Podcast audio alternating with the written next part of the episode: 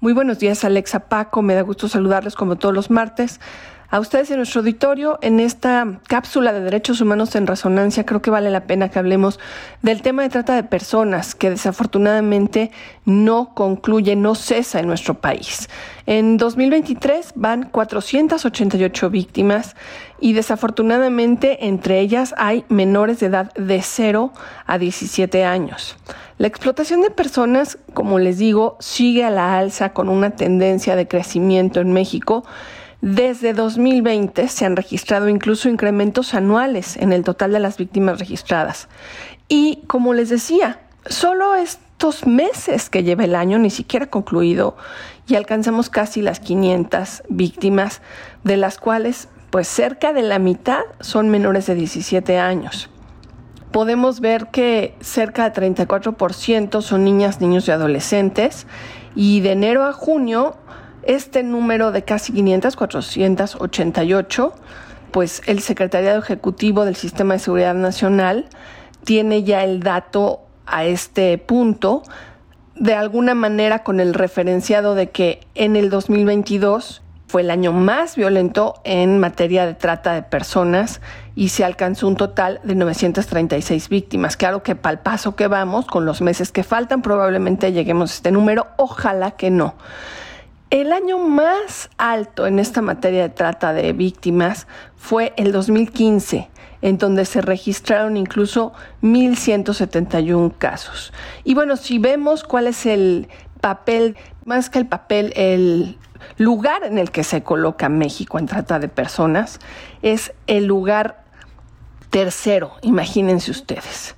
Eh, somos el tercero en escala global con más trata, con fines de explotación, como sabrán ustedes, explotación sexual y bueno, obviamente la pornografía infantil de menores. ¿Cuáles son los otros dos países que llevan ventaja en este triste papel de trata de personas? Son Tailandia y Camboya. Esto de acuerdo con el ranking de la Organización Internacional A21. Como saben ustedes, el Estado sería el encargado de, de, evitar, de luchar, de combatir el delito de trata de personas. Y bueno, pues de alguna manera hay tantos vacíos que son las organizaciones de la sociedad civil las que tienen que reaccionar y las que tienen que actuar, atender, rescatar, ofrecer espacios incluso de refugio para aquellas que son pues detenidas por el crimen organizado y utilizadas para explotación.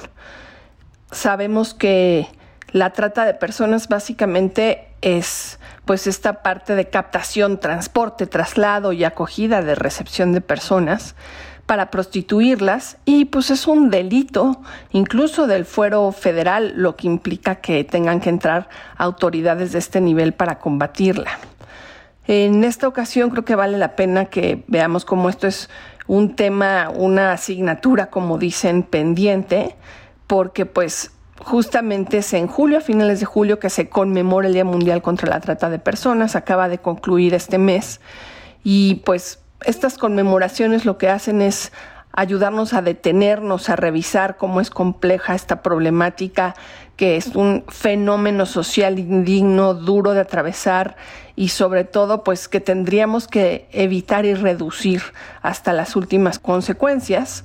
Y mm, bueno, pues aquí un llamado a las autoridades para que nos den resultados de números que vayan a la inversa, que vayan reduciéndose en, trata de personas y sobre todo estar atentas de las, los niños y los adolescentes, que tengan información sobre cómo pueden protegerse de ser víctimas de este delito y tener claro que, pues, como sabemos, para lo que se usan estas, eh, estas cotaciones, es pues tanto para trabajo sexual en México para el 50%, trabajos forzados 38%, el reclutamiento para actividades criminales que ha crecido muchísimo, sobre todo en la captación de menores de edad es el 6%, para tenerlos como mendigos, ¿no? Ustedes han visto también niñas y niños que están pidiendo en las calles, este es el 1.5%.